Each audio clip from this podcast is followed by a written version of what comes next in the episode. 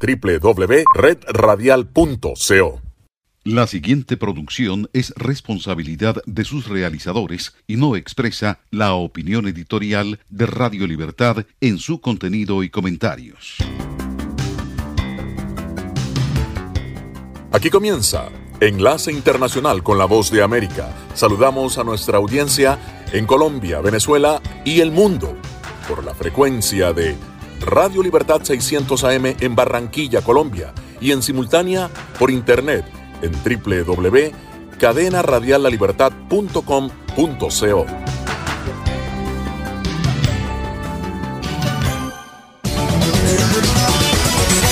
Un panel asesor gubernamental respaldó este jueves una segunda vacuna contra el COVID-19, allanando el camino para que sea añadida a la campaña de inoculación en Estados Unidos. Se prevé que la Administración de Alimentos y Medicamentos, FDA por sus siglas en inglés, siga la recomendación para la vacuna de Moderna y los institutos nacionales de salud. Los asesores de la FDA en una votación de 20 a favor y 0 en contra, coincidieron en que los beneficios que proporciona la vacuna son mayores que los riesgos para los mayores de 18 años. El Banco Interamericano de Desarrollo, por su parte, el BID, ofreció mil millones de dólares para ayudar a América Latina y el Caribe con vacunas para COVID-19. Tenemos la información con Leonardo Bonet. La cifra mencionada se suma a los 1.200 millones de dólares ya comprometidos por el BID en el presente año. El principal prestamista de desarrollo de América Latina informó que también continuaría proporcionando fondos para otras medidas de salud pública como pruebas y rastreo más efectivos y un mejor manejo clínico de los pacientes con COVID-19, destacó el presidente del BID, Mauricio Claver Carón. Hemos eh, proporcionado, reprogramado mil millones de dólares para poder asegurarnos que vamos a atender inmediatamente las necesidades de la región con las vacunas. Ya hemos trabajado y preguntado a los 26 países prestatarios cuáles son sus necesidades. Eh, hay seis en particular que sí necesitan ayuda desde la, ayuda desde la adquisición de la vacuna a toda la infraestructura eh, de distribución, almacenamiento, etcétera. El anuncio se produce en medio de una creciente preocupación por un considerable aumento de las infecciones y muertes por COVID-19 en la región. América Latina se ha visto afectada de manera desproporcionada por la pandemia, con 33% de las muertes mundiales por COVID-19, aunque representa solo el 9% de la población mundial, dijo Claver Caron a la agencia Reuters en una entrevista que vamos a ser audaces, no perder tiempo, porque la región no puede perder un solo día debido a, eh, todos sabemos, Latinoamérica y el Caribe es la región más desproporcionalmente afectada por el COVID. Así que la vacuna es más importante para Latinoamérica y el Caribe que cualquier otra región del mundo. El BID indicó que los fondos adicionales ayudarán a los países a comprar dosis de vacunas individualmente o mediante esfuerzos multilaterales como el programa COVAX de la Organización Mundial de la Salud, desarrollar mecanismos efectivos para la entrega de vacunas y fortalecer la capacidad de inmunización. El Banco Interamericano de Desarrollo también instó a los gobiernos de América Latina y el Caribe a redoblar sus esfuerzos para preparar planes nacionales de entrega y vacunación y señaló que está listo para ayudar a asegurar su exitosa implementación en toda la región. Leonardo Bonet, Voz de América, Washington.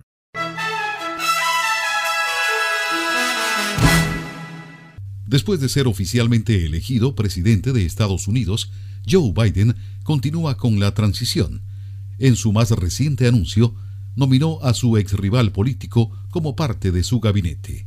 Jacopo Luzzi nos dice que todo esto ocurre mientras en el Senado los republicanos reconocen cada vez más el triunfo del demócrata. Con el éxito del colegio electoral que consolidó su posición, Joe Biden marcha hacia la inauguración del 20 de enero haciendo campaña en Georgia por los candidatos demócratas que competirán por dos escaños del Senado a principios del próximo mes. Quien gane en este estado del sur controlará la Cámara Alta del Congreso. You know, I, uh... Saben, creo que todos ustedes le dieron una lección a Donald Trump. En esta elección, Georgia no iba a ser intimidada. Georgia no se iba a quedar en silencio. Georgia ciertamente no se iba a quedar en espera y dejar que Donald Trump o el estado de Texas o nadie más viniera aquí y se deshiciera de sus votos. Para su nuevo gabinete, Biden nombró a su ex rival político Pete Buttigieg, una de las posibles caras del futuro demócrata, como secretario de Transporte. Mientras en el Congreso, a pesar de que algunos aún hablan de irregularidades en las elecciones, como el senador Ron Johnson, la ruptura del líder republicano Mitch McConnell con las posiciones del mandatario a reconocer a Joe Biden podría permitir que la certificación de los resultados el 6 de enero ocurra sin dramas. De hecho, como revela la prensa estadounidense, Mitch McConnell inició una campaña para evitar que sus compañeros republicanos se unan a un esfuerzo por revertir el voto del colegio electoral. Trump no agradeció las acciones del senador. 75 millones de votos, un récord para un presidente en funciones, por mucho, demasiado pronto para rendirse. El Partido Republicano finalmente debe aprender a luchar. La gente está enojada. En medio de todo esto, una buena noticia. El Congreso podría concluir pronto un nuevo acuerdo de ayuda económica para la población afectada por el coronavirus, después de las últimas negociaciones positivas entre las partes y meses de estancamiento. Jacopo Luzzi, Voz de América, Washington. Escuchan la voz de América conectando a Washington con Colombia, Venezuela y el mundo a través de Radio Libertad 600 AM. Los resultados de un estudio dado a conocer este jueves revela un aumento en el índice de pobreza en Estados Unidos. Nuestro colega Alejandro Escalona nos preparó un informe al respecto. Un estudio de las universidades de Notre Dame y Chicago divulgado esta semana sostiene que el índice de pobreza en Estados Unidos aumentó en los últimos seis meses en medio del desempleo provocado por la pandemia de coronavirus y la falta de un nuevo programa de ayuda del gobierno el cual, por cierto, podría aprobarse en breve. Según el informe, la pobreza aumentó 2,4% desde 9,3% en junio a 11,7% en noviembre, lo que equivale a 7.800.000 estadounidenses. El incremento de la pobreza fue más relevante en los ciudadanos de raza negra, los niños y las personas con un nivel de educación de secundaria o menor. En los afroestadounidenses el aumento fue de un 3,1% desde junio, según el estudio. El documento destaca una diferencia entre el índice de pobreza y el índice de desempleo. Mientras que la pobreza aumentó 2,4% desde junio, el desempleo ha disminuido en un 40% en ese periodo, de 11,1% a 6,7%. Los investigadores afirman que los cheques de estímulo del gobierno de 1.200 dólares por persona y 2.400 dólares a los matrimonios salvaron al país de una cifra mayor de pobreza y advierten que el próximo alivio que podría aprobar el Congreso es prácticamente la mitad del anterior. El estudio expresa preocupación sobre un aumento mayor del índice de pobreza en el futuro sin una ayuda más directa del gobierno durante la pandemia. Alejandro Escalona, Voz de América.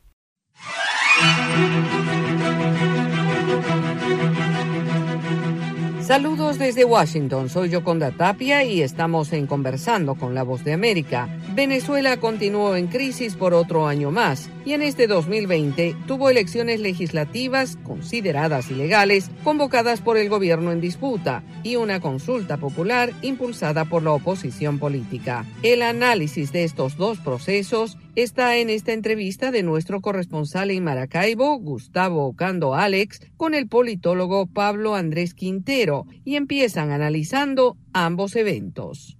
En Venezuela el gran perdedor siempre van a ser los venezolanos, por lo siguiente. Tanto la consulta popular como las elecciones parlamentarias son eventos que solo favorecen a las toldas políticas o a las facciones políticas. ¿En qué lo favorecen? Bueno, uno, en el control de la opinión pública, en la imposición de un relato, es decir, el chavismo tiene su verdad, tiene su narrativa, la oposición tiene su verdad y tiene su narrativa. Ellos ganan en cuanto a, a la forma en que perciben sus eventualidades. El chavismo le da una forma a las elecciones parlamentarias y la oposición le da una forma a la consulta popular para verse como ganador. Nadie se quiere ver como perdedor en política. Ellos van a hacer un intento de verse como ganador. ¿Qué opina de las cifras de participación presentadas por ambas facciones políticas en disputa en Venezuela? ¿Son confiables? ¿Son fidedignas como para decir quién tiene la mayoría poblacional, la mayoría del favoritismo de la gente? Dieron un, número, casi 6 millones, no, no lo tengo claro ahorita, pero no importa la cifra. El chavismo dio unos números de participación, tampoco importa la cifra. ¿Por qué? Porque las últimas encuestas arrojan, sobre todo la encuesta de data análisis, la última, que la autodefinición política, el, sector que no se define ni con el chavismo ni con la oposición, pasa al 75-76%. ¿Eso, ¿Eso qué quiere decir? Tú puedes decir que en Venezuela votaron 20, 20, no sé, 15 millones de personas en una consulta, lo que tú quieras. Pero al final, eso lo que hace es, vamos a llamarlo, poner a la opinión pública para que tú te vendas como un ganador. Y realmente el número que no importa. Tú puedes poner 30, pero la gente está desconectada de los números en este momento. La gente está pensando en una solución, no en unos números. Las cifras de participación, en el caso del 6 de diciembre, primero era lo esperado, porque en un país donde las elecciones parlamentarias tienen muy baja receptividad, ojo, una receptividad que ha venido mermando en los últimos 20 años. ¿Cómo queda el madurismo? de cara a 2021 en su intento de legitimación no solo a lo interno del país, sino también hacia la comunidad internacional. Va a buscar formas de suavizar la opinión pública internacional, pero el respaldo internacional no es algo que les preocupa porque ellos han aprendido durante estos últimos 3, 4 años, por lo menos, esquivar las sanciones, en esquivar el no reconocimiento internacional, en saber utilizar sus aliados internacionales para sobrevivir y para mantenerse en el poder. Y me refiero a aliados internacionales Irán, China, Rusia, Turquía, algunos países de África que evidentemente no te, a nivel económico no te aportan, pero a nivel mediático te ayudan. Y bueno, aquí en la región, Evo Morales ha sido una pieza clave de alguna forma para mantener el tablero internacional medio no controlado, pero con participantes del ala socialista chavista. Por si les importa o no les importa, honestamente no veo que le den tanta importancia a eso, porque aprendieron a moverse en el ámbito internacional con crisis y lo van a seguir haciendo. ¿Qué le espera a su juicio a la oposición venezolana en el próximo año? Es lo que todo el mundo se pregunta. ¿Qué vamos a esperar de la oposición para el año que viene? ¿Qué esperamos de la oposición y qué le espera a la oposición? ¿Qué le espera a la oposición? Uno, enfrentarse nuevamente a la pérdida de espacios políticos. Dos, posibles exilios de parte de su dirigencia. Eso va a pasar. Muchos van a tener que irse porque el chavismo con el control del parlamento van a utilizar eso para perseguir. Okay, capaz no en los primeros meses, pero es probable que eso ocurra. Sobre todo a los actores políticos más radicales en cuanto a discurso. No tanto en la práctica, pero los que más han bombardeado más las redes sociales con la narrativa de la intervención, con la narrativa de los bloqueos, con la narrativa de las sanciones, etc era el politólogo venezolano Pablo Andrés Quintero analizando los dos procesos electorales que vivió Venezuela en 2020. Esto fue Conversando con la Voz de América.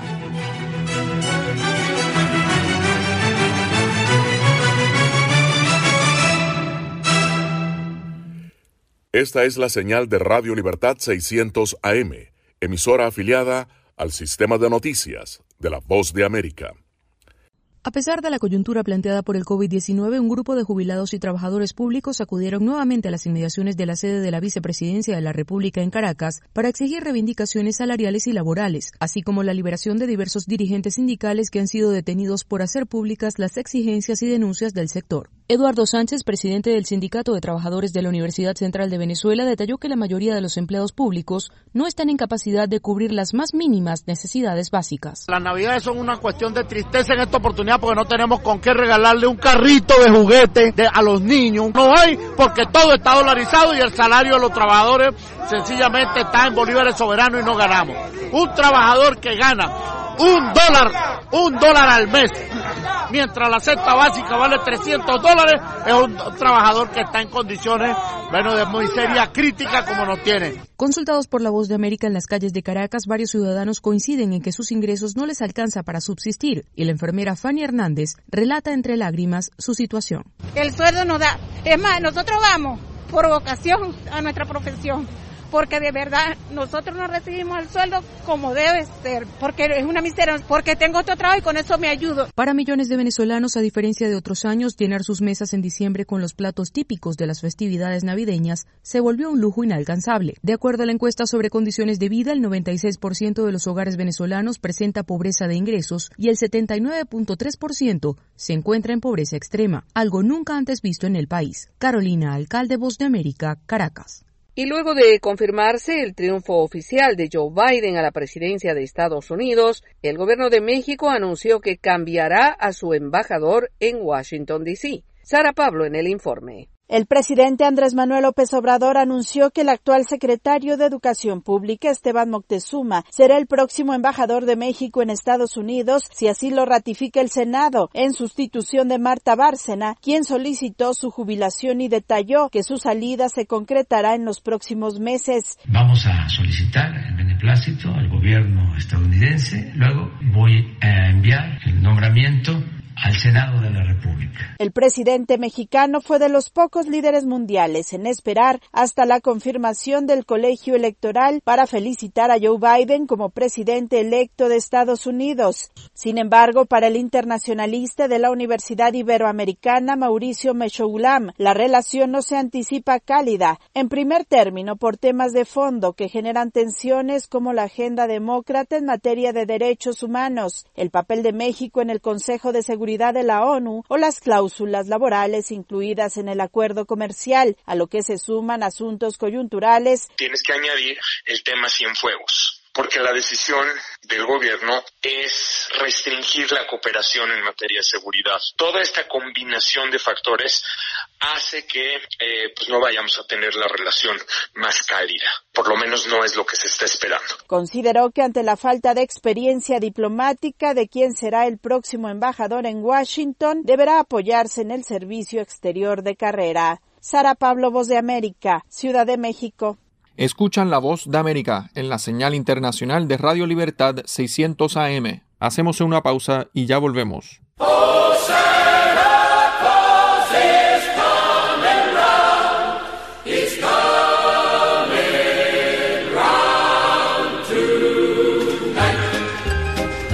Ya se siente el espíritu de la Navidad y la voz de América les saluda en estas fiestas tan especiales a través de esta emisora Radio Libertad 600 AM.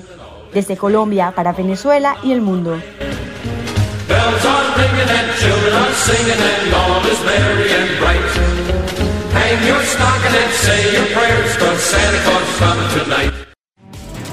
La voz de América presenta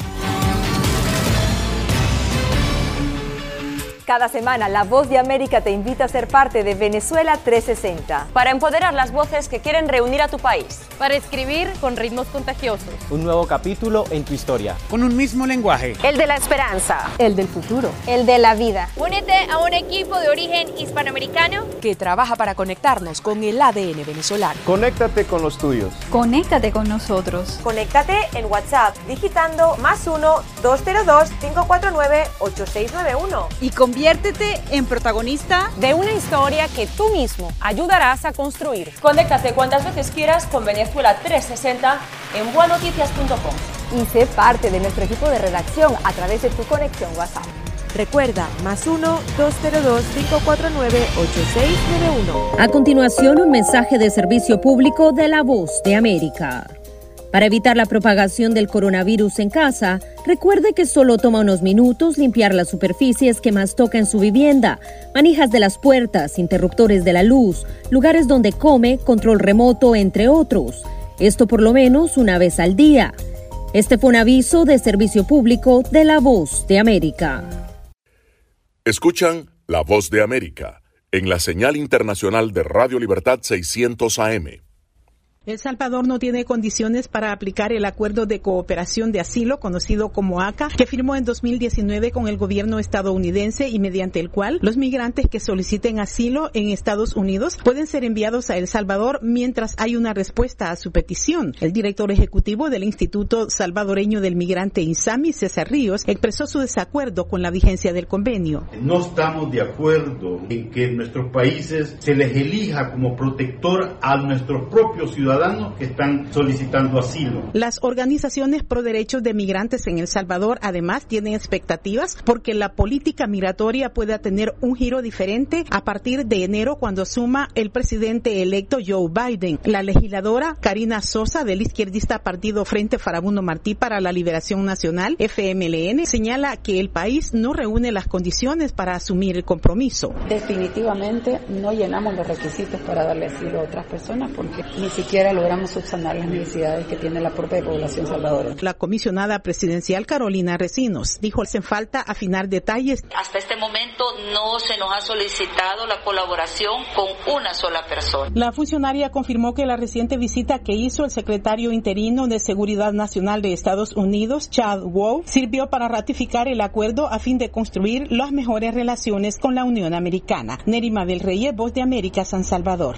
En tanto, en Nicaragua se proyecta una disminución del empleo para 2021 con una mayor incidencia en los sectores más vulnerables, reporta Daliana Ocaña. La caída de la economía nicaragüense entre 2018 y 2020 ha sido asimétrica con mayor incidencia en los sectores más vulnerables y con afectación desproporcionada en los hogares de bajos ingresos, trabajadores informales, desempleados, mujeres y jóvenes. El economista y sociólogo Oscar René Vargas explicó a La Voz de América que la pérdida en el ingreso por habitante en Nicaragua, derivada de la recesión en abril de 2018, se recuperará aproximadamente hasta el año 2030 y sumando a ello la crisis del coronavirus, sus efectos dejarán cicatrices en el mercado laboral y un periodo de pérdidas permanentes de ingresos. Los datos oficiales de los diferentes organismos internacionales y nacionales calculan que se ha perdido unos 500.000 empleos entre el 2018 y el 2020. Esto significa que entraremos en el 2021 con un déficit de 900.000 empleos. Se calcula que el desempleo ha alcanzado su máximo en 2020 y desde 2018 las condiciones generales para los trabajadores se han deteriorado al grado de que la masa salarial, el total de sueldos pagados, es menor respecto al nivel anterior a la rebelión de abril de 2018. El economista Luis Núñez comentó a La Voz de América que la informalidad es uno de los factores que más influye en la precaria situación del empleo en el país. De acuerdo con el Banco Central, entre 75 y 80% de los trabajadores de, del país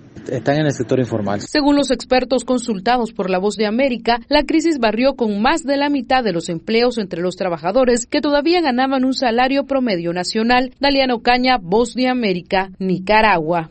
Están en sintonía de La Voz de América y seguimos informando. América Latina sufrió en 2020 el más fuerte golpe a su economía en las últimas 10 décadas, según un reporte de la CEPAL.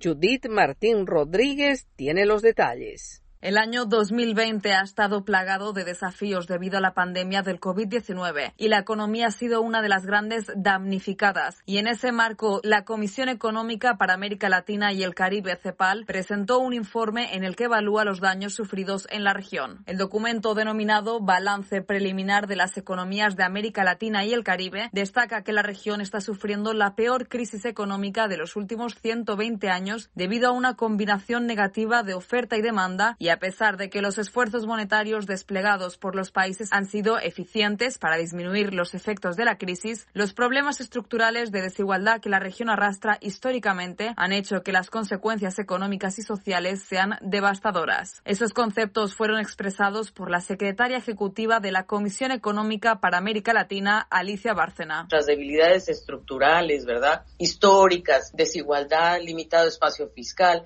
baja productividad, alta informalidad la fragmentación de servicios de salud, o sea, el acceso no es universal, la protección social tampoco. Y por otra parte, seguimos ante una estrategia, una estructura productiva muy heterogénea, con poca innovación. Entonces, eh, no somos economías tan resilientes como, como deberíamos serlo. Para el 2021, CEPAL advierte que se espera un mayor crecimiento económico, aunque el proceso de vacunación contra el COVID-19 supondrá un factor clave para esa recuperación. Judy Martín Rodríguez Voz de América, Washington. Autoridades federales alertan sobre un creciente número de estafas ofreciendo oportunidades de trabajo y de ganar dinero. Arnaldo Rojas tiene los detalles. En los primeros nueve meses de este 2020, más de 29 mil personas en Estados Unidos reportaron haber sido víctimas de posible fraude, seducidos por tentadoras ofertas de trabajo o negocio que vieron en televisión o por Internet, informa la Comisión Federal de Comercio de Estados Unidos en unas 50 demandas judiciales interpuestas en 15 estados. ¿Quieres tener tu propio negocio y ganar hasta mil dólares semanales? Esta cuña publicitaria forma parte de la evidencia presentada en uno de los casos contra una compañía que, según la entidad federal, generó más de 7 millones de dólares en ventas prometiendo a sus clientes jugosas ganancias que nunca se concretaron. Y los estafadores están aprovechando de la necesidad que tienen muchas de las personas durante la pandemia. Añade que los creyentes reportaron pérdidas en conjunto por 150 millones de dólares en los primeros tres trimestres de este año. Según datos de la agencia, el volumen de casos se disparó en un 70% en comparación con el mismo periodo en 2019. El denominador común principalmente de estas estafas de ingresos es que te prometen que tú puedes hacer mucho dinero en poco tiempo, con poco esfuerzo, si sigues algún programa de ellos o si pagas por una oportunidad de negocio o una oportunidad de inversión. La clave es poner en duda cualquier oferta que parezca demasiado buena. Porque aunque estén en la televisión, aunque estén en la radio, aunque estén en el periódico, no crean. Uh, tienen que hacer su tarea, tienen que buscar la compañía, tienen que eh, buscarla en línea y lo mejor es poner el nombre de la compañía y poner queja. Contrario a lo que reza el dicho popular, no siempre el que arriesga gana. Arnaldo Rojas, Voz de América. Una pausa y ya regresamos con Enlace Internacional con la Voz de América en Radio Libertad 600 AM. Felices fiestas de fin de año. Soy Celia Mendoza desde Nueva York. Les envío un cálido abrazo y les deseo lo mejor para el 2021, un año lleno de salud, prosperidad y mucho amor. Felices fiestas de fin de año. Les saluda Luis Alberto Facal desde La Voz de América en Washington. Les envío un cordial saludo y les deseo que el 2021 sea un año lleno de salud y prosperidad junto a sus familias. Hola oyentes de La Voz de América, soy Laura Sepúlveda desde Nueva York y les envío un cálido abrazo para desearles felices fiestas de fin de año. Ha sido un año difícil, pero no dejemos que la pandemia y las dificultades que llegaron con ella nos quite la mejor visual de la vida, la sonrisa que nos pertenece y con la que podemos alegrar la vida de muchos. Felices fiestas.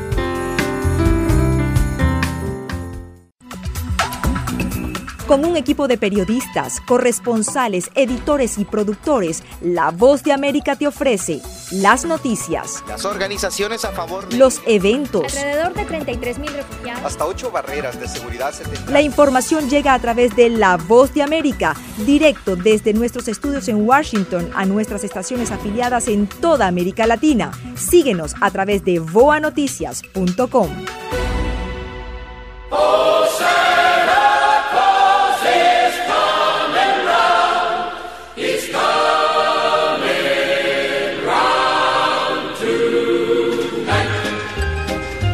Se siente el espíritu de la Navidad y la voz de América les saluda en estas fiestas tan especiales a través de esta emisora Radio Libertad 600 AM.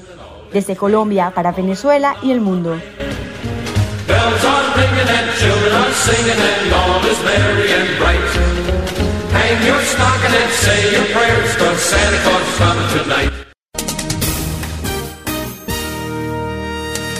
Este es un avance informativo de La Voz de América. Desde Washington les informa Henry Llanos. Con la investidura presidencial cada vez más cerca, los esfuerzos de demócratas y republicanos se concentran en Georgia, que decidirá el futuro del balance de poder en el Senado. Nos informa Jacopo Luzzi. Será una inauguración presidencial muy diferente que lo regular. El equipo de transición del presidente electo Biden ha invitado a que la gente no viaje a Washington DC para el 20 de enero y evite agrupamientos en todo el país para no difundir el coronavirus. Un evento sin muchas celebraciones y muy participación. Entre tanto, todos los ojos de la política estadounidense están enfocados en Georgia, donde cuatro candidatos se disputan dos escaños del Senado. Jacopo Luzzi, Voz de América, Washington. La Administración de Fármacos y Alimentos de Estados Unidos, FDA, trabajará rápidamente para conceder la aprobación de emergencia de la vacuna anti-COVID-19 de Moderna Incorporated, según dijo el comisionado comisionado de la FDA, Stephen Hahn, una comisión de asesores externos, apoyó abrumadoramente el uso de emergencia de la vacuna contra el coronavirus de Moderna el jueves,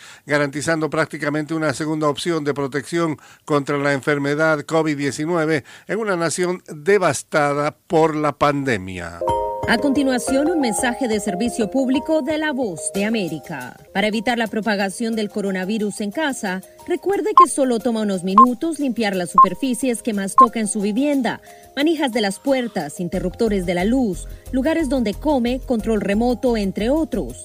Esto por lo menos una vez al día. En Venezuela denuncian hostigamiento contra quienes informan sobre el reciente naufragio en costas venezolanas. Desde Caracas nos informa Carolina Alcalde. Tanto el Sindicato Nacional de Trabajadores de la Prensa como la organización Control Ciudadano acusaron a Mario Silva, militante del partido de gobierno en disputa, diputado electo y conductor de un programa transmitido a través del canal del Estado, de amenazar, intimidar, hostigar y exponer a periodistas y defensores de derechos humanos que han informado sobre el naufragio en el que al menos 28 personas murieron la semana pasada en costas venezolanas. La ministra de Interior del gobierno en disputa, Carmen Meléndez, anunció el inicio de una investigación para, según dijo, determinar informaciones difundidas por extremistas de la oposición venezolana. Carolina, alcalde Voz de América, Caracas. El grupo Los Sin Techo de Roma enviaron el jueves girasoles al Papa Francisco por su octogésimo cuarto cumpleaños y el pontífice celebró el día enviando cuatro respiradores a hospitales en Venezuela, dijo el Vaticano. El portavoz del Vaticano, Mateo Bruni, dijo que las flores serán usadas para adornar el altar en la residencia de Francisco y que los respiradores enviados a Venezuela serán destinados sobre todo para ayudar a niños con enfermedades pulmonares. El religioso argentino estaba celebrando su cumpleaños de forma simple. Este fue un avance informativo de La Voz de América.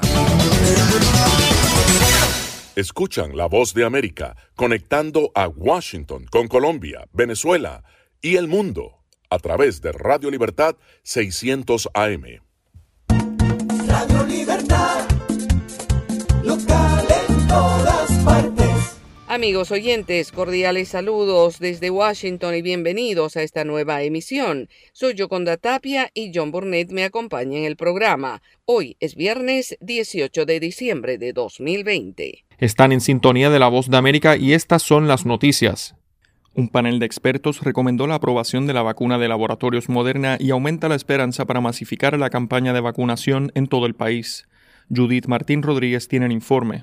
Un panel asesor gubernamental respaldó el jueves una segunda vacuna contra el COVID-19, allanando el camino para que sea añadida a la campaña de inoculación en Estados Unidos y con una votación de 20 a favor y 0 en contra. Coincidieron en que los beneficios que proporciona la vacuna son mayores que los riesgos para los mayores de 18 años. Hoy se espera que sea la Administración de Alimentos y Medicamentos, FDA por sus siglas en inglés, la que siga la recomendación para aprobar la vacuna Moderna y junto a los institutos nacionales de salud emitan la orden para el uso de emergencia de este nuevo elemento en la lucha contra la pandemia. Horas antes del anuncio, el doctor Anthony Fauci, principal epidemiólogo en el país, expresó su confianza en la decisión de la FDA y lo hizo en una entrevista que concedió a la cadena de noticias Fox News. Anticipo que veremos dos vacunas, Moderna y Pfizer, implementadas en el sentido de vacunar a las personas durante el mes de diciembre.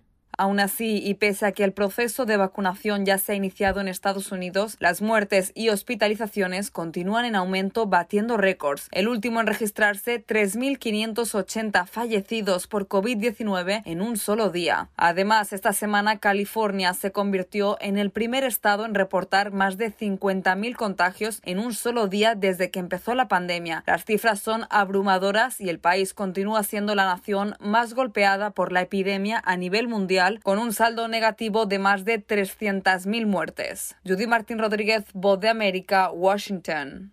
Mientras, esta temporada navideña será absolutamente diferente para todos y en especial en los hospitales del país donde la gran parte de sus trabajadores esperan recibir la vacuna que les permita seguir trabajando sin el riesgo de contraer el COVID-19. California es ahora uno de los estados más afectados y reportó más de 50.000 casos por día en esta semana y espera recibir algo más de 2 millones de dosis de vacunas en diciembre. Las primeras personas personas en recibirla serán los trabajadores médicos y los residentes de centros de enfermería, algunos de los cuales están todavía preocupados por recibirla, como advierte Margarita Koshishian, directora ejecutiva del Centro de Enfermería Ararat. Escucho a ambos lados y escucho muchas opiniones, así que de hecho hice un comentario esta mañana a mi personal y dije, respetemos las decisiones de los demás cuando llegue la vacuna porque no la vamos a hacer obligatoria. Debbie Smith, profesor de medicina y virólogo de la Universidad de California en San Diego, planea recibir la vacuna, pero ve cierta resistencia, especialmente entre los más jóvenes. Parece que funciona muy bien contra el virus y puede proteger a las personas hasta el 90% del tiempo. Los riesgos los conocemos. Los riesgos a largo plazo es lo que aún desconocemos. Y esto es exactamente lo que asusta a algunos estadounidenses, pero los expertos dicen que con el paso del tiempo y con la vacuna disponible para todos, esos temores podrán disiparse, aunque por supuesto habrán muchos que continúen dudando de la efectividad de la vacuna. La administración del presidente Donald Trump y el presidente electo Joe Biden emiten una nueva alarma sobre el más reciente ciberataque. Luis Alberto Facal con los detalles. La administración del presidente de Estados Unidos, Donald Trump, y el presidente electo Joe Biden expresaron nueva alarma el jueves sobre una amplia intrusión en los sistemas informáticos que los funcionarios sospechan que fue llevada a cabo por Rusia. La unidad de ciberseguridad del Departamento de Seguridad Nacional de Estados Unidos dijo que el ataque representa un grave riesgo para el gobierno federal y los gobiernos estatales, locales, tribales y territoriales, así como para las entidades de infraestructura crítica y otras organizaciones del sector privado. La evaluación de la Agencia de Ciberseguridad e Infraestructura fue la más puntual hasta ahora desde que surgió la noticia de la intrusión el fin de semana pasado. Tanto el Departamento del Tesoro como el de Comercio de Estados Unidos se encontraban entre las agencias cuyos datos seguros y correos electrónicos fueron afectados por el ataque. La unidad de ciberseguridad advirtió que eliminar el malware insertado en el software de red será muy complejo y desafiante. Biden, quien se convertirá en el cuadragésimo sexto presidente de Estados Unidos después de su toma de posesión el 20 de enero, dijo que, y citamos, hay muchas cosas que aún no sabemos, pero lo que sí sabemos es motivo de gran preocupación. Prometió que después de que asuma el poder, su administración hará que la ciberseguridad sea una prioridad máxima en todos los niveles del gobierno. Luis Alberto Facal, Voz de América, Washington. En tanto, las restricciones impuestas por un aumento de casos de contagio de COVID-19 y el incremento en la cifra de fallecimientos en Estados Unidos aumentó las solicitudes de desempleo registradas la semana pasada. Tony Cano tiene los detalles. El número de estadounidenses que presentaron solicitudes de beneficios por desempleo por primera vez aumentó inesperadamente la semana pasada, cuando una ola incesante de nuevas infecciones por COVID-19 golpeó las operaciones de los negocios, lo que ofrece más evidencia de lo vacilante de la recuperación de la economía de la recesión generada por la pandemia. Eso fue resultado de otros datos del jueves que mostraron que la actividad manufacturera en la región del Atlántico Medio se enfrió en diciembre, con las fábricas informando una fuerte desaceleración en los nuevos pedidos y el crecimiento del empleo. Sin embargo, el mercado de la vivienda sigue resistiendo con la construcción de viviendas y los permisos avanzando en noviembre, gracias a tasas hipotecarias en mínimos récord. El presidente de la Reserva Federal, Jerome Powell, reconoció el miércoles la moderación de la actividad económica, luego de una racha de crecimiento récord en el tercer trimestre. Powell advirtió que el camino futuro sigue siendo muy incierto. El Banco Central mantuvo la tasa de interés referencial cerca de cero y se comprometió a seguir inyectando más dinero a la economía a través de la compra de activos. Los pedidos iniciales de beneficios estatales por desempleo aumentaron en 23 mil a un ritmo desestacionalizado de 885 mil para la semana al 12 de diciembre, por sobre los 800 mil esperados por economistas en un sondeo de Reuters. Tony Cano, Voz de América, Washington. ¿Se ha preguntado cómo puede protegerse contra el coronavirus? Se lo contamos desde la Voz de América. Autoridades de salud recomiendan lavarse las manos con jabón y agua con frecuencia. También No se lleve las manos a la cara. Evite tocarse los ojos, nariz y boca con las manos sucias. Cubra su boca con el pliegue del codo al toser. Evite las multitudes y manténgase al menos un metro de distancia de otras personas, en especial si están contagiadas ya. Felices fiestas de fin de año. Soy Celia Mendoza desde Nueva York. Les envío un cálido abrazo y les deseo lo mejor para el 2021, un año lleno de salud, prosperidad y mucho amor. Felices fiestas de fin de año. Les saluda Luis Alberto Facal desde La Voz de América en Washington. Les envío un cordial saludo y les deseo que el 2021 sea un año lleno de salud y prosperidad junto a sus familias. Hola oyentes de La Voz de América, soy Laura Sepúlveda desde Nueva York y les envío un cálido abrazo para desearles felices fiestas de fin de año. Ha sido un año difícil, pero no dejemos que la pandemia y las dificultades que llegaron con ella nos quite la mejor visual de la vida, la sonrisa que nos pertenece y con la que podemos alegrar la vida de muchos. Felices fiestas.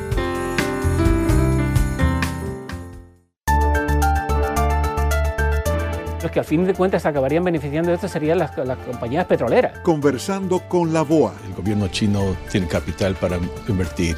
Desde Washington al mediodía de lunes a viernes, el encuentro de análisis con los expertos y los protagonistas de la noticia. La diferencia que teníamos era de 52 mil votos. Los temas del acontecer mundial en Conversando con la Voz de América. Empezamos aquí nuestro recorrido informativo por América Latina. En Venezuela denuncian hostigamiento contra quienes informan sobre el reciente naufragio en costas venezolanas. El reporte con Carolina Alcalde.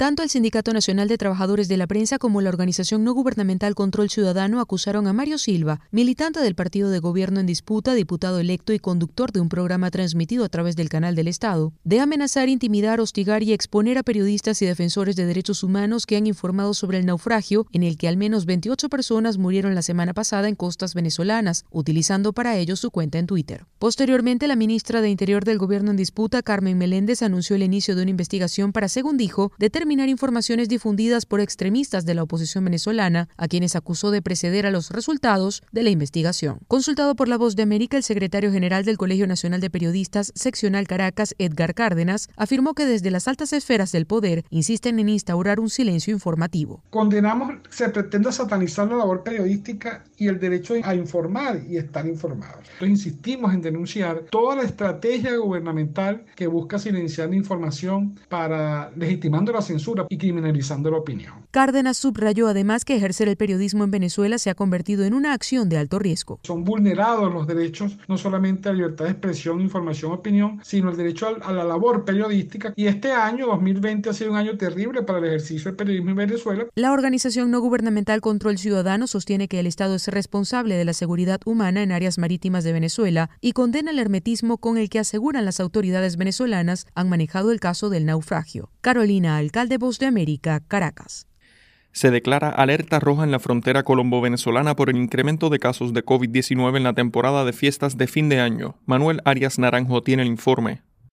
En una bomba de tiempo se ha convertido la frontera colombo-venezolana en medio de las celebraciones hacia la Navidad y el Año Nuevo, frente a la ocupación prácticamente del 100% de las unidades de cuidados intensivos de Cúcuta, ciudad fronteriza colombiana, impactada por la gran cantidad de migrantes que junto a la población local requiere atención médica especializada por el incremento de los contagios de COVID-19 y por las dificultades para aplicar los protocolos de bioseguridad, como lo indica el gobernador de Norte de Santander, Silvano Serrano sigue presentando un flujo de personas venezolanas que buscan entrar a Colombia y el otras que buscan salir. Si no existe un adecuado manejo de los elementos de bioseguridad, pues se corre el riesgo de aumentar los contagios. Y es que pese a que la frontera continúa cerrada, cientos de migrantes atraviesan día a día los pasos ilegales, carentes de controles sanitarios, ya sea para salir de Venezuela por la crisis o regresar a su país para las festividades de fin de año, incrementando los contagios. Ante la crisis sanitaria y con más de 400 400 casos al día de COVID-19 en la zona de frontera, las autoridades declararon la alerta roja hospitalaria y decretaron el toque de queda nocturno, la restricción de venta y consumo de licores y la prohibición para la realización de eventos masivos durante la temporada de fin de año, mientras cientos de migrantes continúan pasando a diario por las denominadas trochas. Manuel Arias Naranjo, Voz de América, Colombia y el gobierno de Nicaragua retrasa la discusión de las reformas electorales hasta 2021, informa Daliana Ocaña.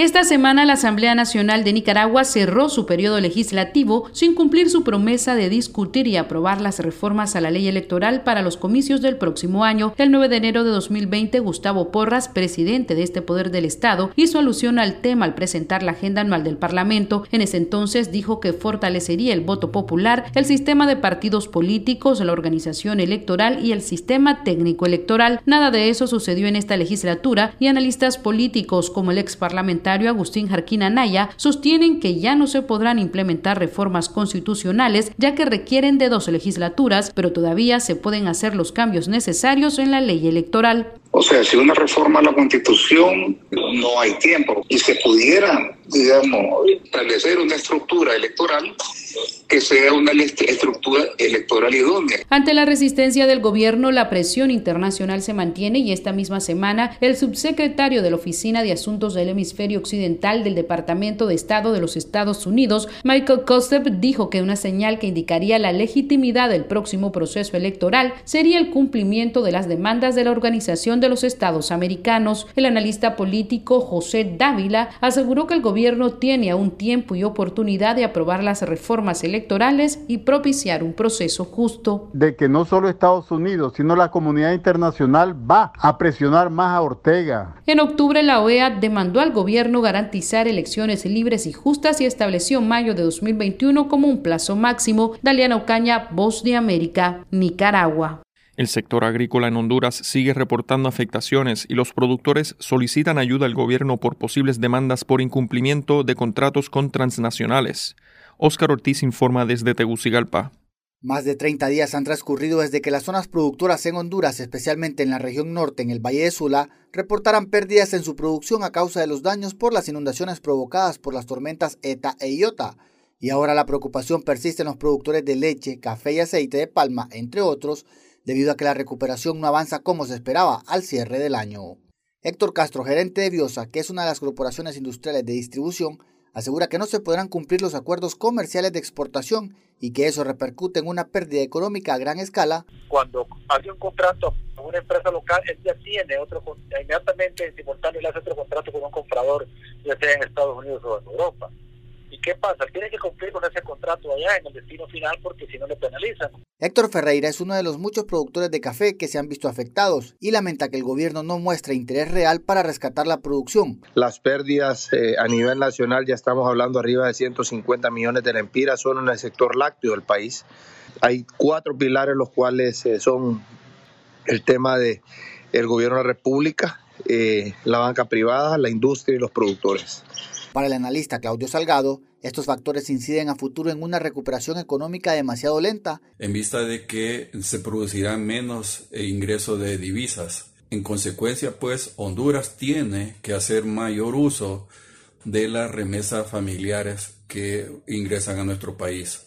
Para los productores será vital contar con ayuda económica desde el extranjero y no solo del gobierno para poder cumplir con las metas de exportación. Oscar Ortiz, Voz de América, Honduras. Radio Libertad. Esta es la señal de Radio Libertad 600 AM. Local en todas partes. Estas son las noticias. A tempranas horas de la mañana, acompañado por sus aliados políticos, el presidente... No coincide con la medida unilateral implementada por el gobierno de Estados Unidos. Que ya por precaución han recomendado no viajar a la zona estos son los corresponsales de la Voz de América. Álvaro Algarra, Voz de América, Caracas. Giselle Jacome, Quito, Ecuador, Voz de América. Juan Ignacio González Prieto, Voz de América, Buenos Aires, Argentina. Llevando siempre la información desde el lugar de los hechos. La economía de Uruguay lleva 15 años de crecimiento ininterrumpido. Fue designado con 94 votos de los 128 asambleístas que forman. Sara Pablo, Voz de América, Ciudad de México. Nerima del Reyes, Voz de América, San Salvador. La Voz de América ofreciendo información de lo que sucede en Estados Unidos, América Latina y el mundo.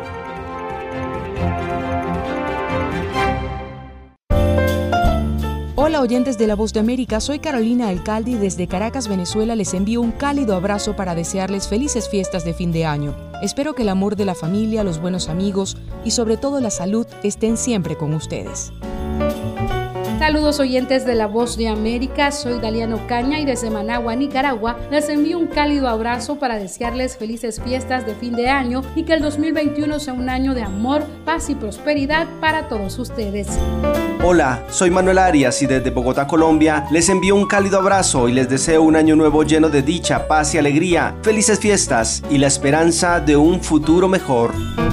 Hola, soy Fabiola Chambi y desde Cochabamba, Bolivia les envío un cálido abrazo y les deseo que este sea un tiempo de reflexión y reencuentro a pesar de la distancia, para valorar a quienes todavía son parte de nuestras vidas y a quienes se fueron, pero seguirán presentes. Felices fiestas de fin de año. Un grupo de fiscales generales de Estados Unidos y 35 estados presentaron el jueves una demanda antimonopolio contra Google de Alphabet Inc., lo que marca la tercera acción contra la compañía de búsqueda en línea en este otoño boreal. Un comunicado de la Oficina del Fiscal General de Colorado dice que los estados piden que su demanda se consolide con una presentada por el Departamento de Justicia en octubre. La queja está centrada en el negocio de búsqueda y publicidad de Google, así como en lo que dijeron que es un esfuerzo de la empresa de utilizar acuerdos de exclusión para dominar nuevas tecnologías como altavoces inteligentes, televisores y autos. El fiscal general de Iowa, Tom Miller, dijo textualmente, Google está impidiendo que los competidores en el mercado de asistentes de voz lleguen a los consumidores a través de automóviles con conexión, lo que representa una forma importante de acceder a Internet en un futuro cercano. A la denuncia del gobierno federal se unieron 11 estados, que acusaron a Google de actuar ilegalmente para mantener su posición en las búsquedas y la publicidad en Internet. El miércoles, un grupo de fiscales generales republicanos liderados por Texas presentó una demanda separada centrada en el dominio de la publicidad digital por parte de Google. Estas demandas, además de las dos presentadas este mes contra el gigante de las redes sociales Facebook, Inc. prometen ser los casos antimonopolio más grandes en una generación, tan importantes como la demanda contra Microsoft de 1998, a la que se le atribuyó la apertura del camino para el crecimiento explosivo de Internet. Están en sintonía de la voz de América y seguimos informando. Los estadounidenses se preparan para los próximos pasos luego que el colegio electoral certificara el triunfo de Joe Biden en las elecciones, dando luz verde para los preparativos para la ceremonia de juramentación. Jacopo Luzzi con detalles. Será una inauguración presidencial muy diferente que lo regular. El equipo de transición del presidente electo Biden ha invitado a que la gente no viaje a Washington DC para el 20 de enero y evite agrupamientos en todo el país para no difundir el coronavirus. Un evento sin muchas celebraciones y muy participación. I, Joseph Robinette Biden Jr., do solemnly swear entre tanto, todos los ojos de la política estadounidense están enfocados en Georgia, donde cuatro candidatos se disputan dos escaños del Senado. Tanto es la atención que el vicepresidente Mike Pence viajará a ese estado y ambos, Biden y Trump, se espera que participen en eventos antes del 5 de enero para favorecer a sus propios candidatos. Esto mientras Biden dijo, hablando de su nueva nominación como secretario de Transporte, que Pete Buttigieg jugará un papel importante en los planes de su administración para poner a la nación de nuevo en pie después de la pandemia. Viajar, en mi opinión, es sinónimo de crecimiento, de aventura, incluso de amor. Mientras el Congreso está cerca de aprobar un nuevo paquete de estímulo económico de 900 mil millones de dólares. Esto ayudaría a la población afectada por el COVID-19 y la crisis económica. Pero queda una sombra en el medio de todo esto. CNN afirma tener información sobre que Trump ha dicho a algunos asesores que se negará a salir de la Casa Blanca el día de la investidura. La posibilidad ha alarmado a sus asistentes, pero pocos creen que Trump realmente lo cumplirá. Jacopo Luzzi, Voz de América, Washington.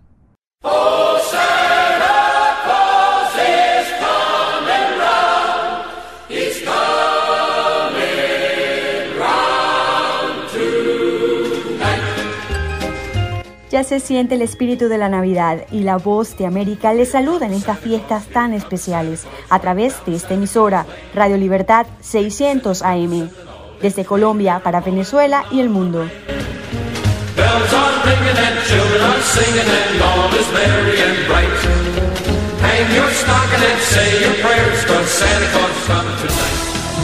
Momento deportivo en La Voz de América. Les informa Henry Llanos. El Tribunal de Arbitraje Deportivo falló el jueves que Rusia no podrá utilizar su nombre, bandera e himno en los próximos dos Juegos Olímpicos ni cualquier campeonato mundial que se dispute en los próximos dos años. Este tribunal también determinó que Rusia no podrá ser sede de ningún evento deportivo por dos años. Deportistas y equipos rusos podrán competir en los Juegos Olímpicos de Tokio el próximo año y en los Juegos Olímpicos de Invierno en Beijing 2022, así como en campeonatos mundiales, entre ellos la Copa del Mundo Qatar 2022, si no estuvieron implicados en casos de dopaje o encubrimiento de casos positivos de dopaje. Estas sanciones son menores al veto de cuatro años que había impuesto la Agencia Mundial Antidopaje. Una pequeña victoria de Rusia es el nombre para la delegación propuesto para eventos importantes.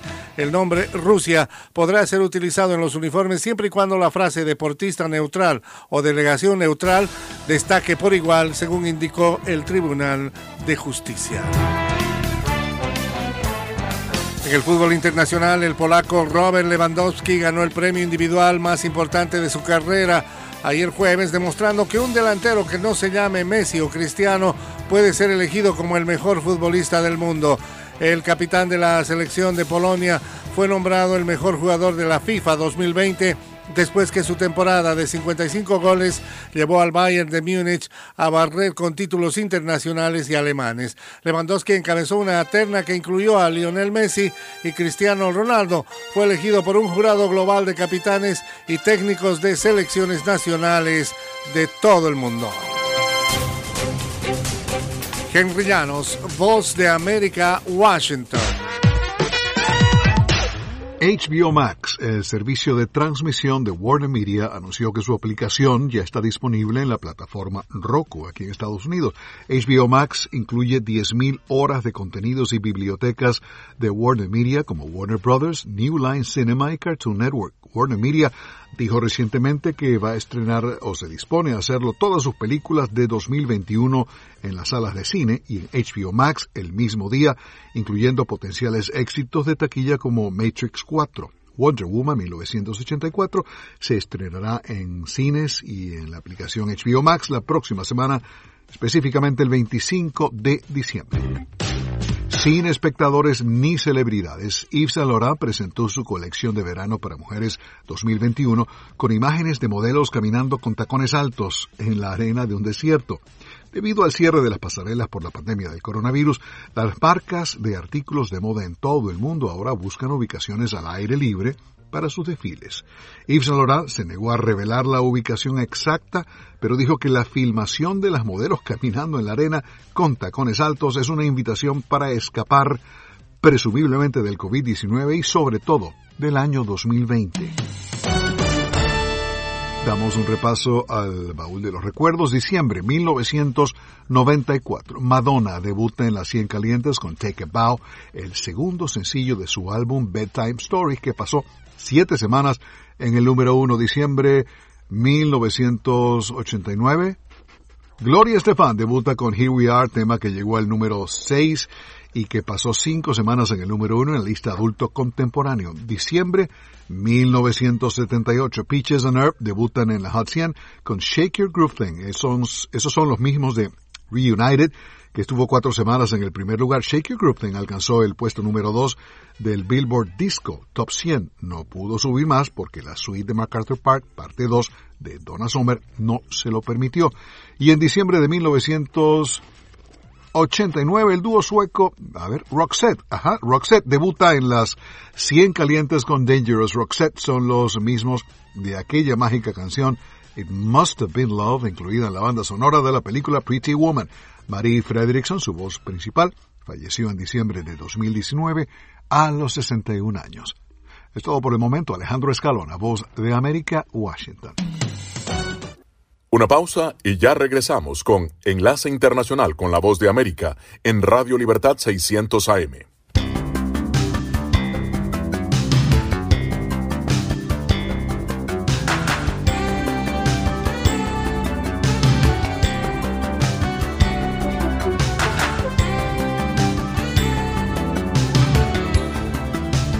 www.redradial.co.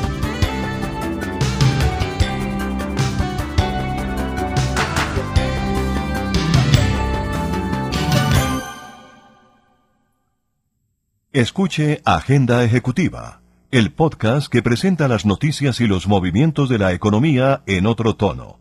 Agenda Ejecutiva está disponible todos los viernes en todas las plataformas de podcast. Agenda Ejecutiva, una producción de Red Radial, Radio Sin Fronteras.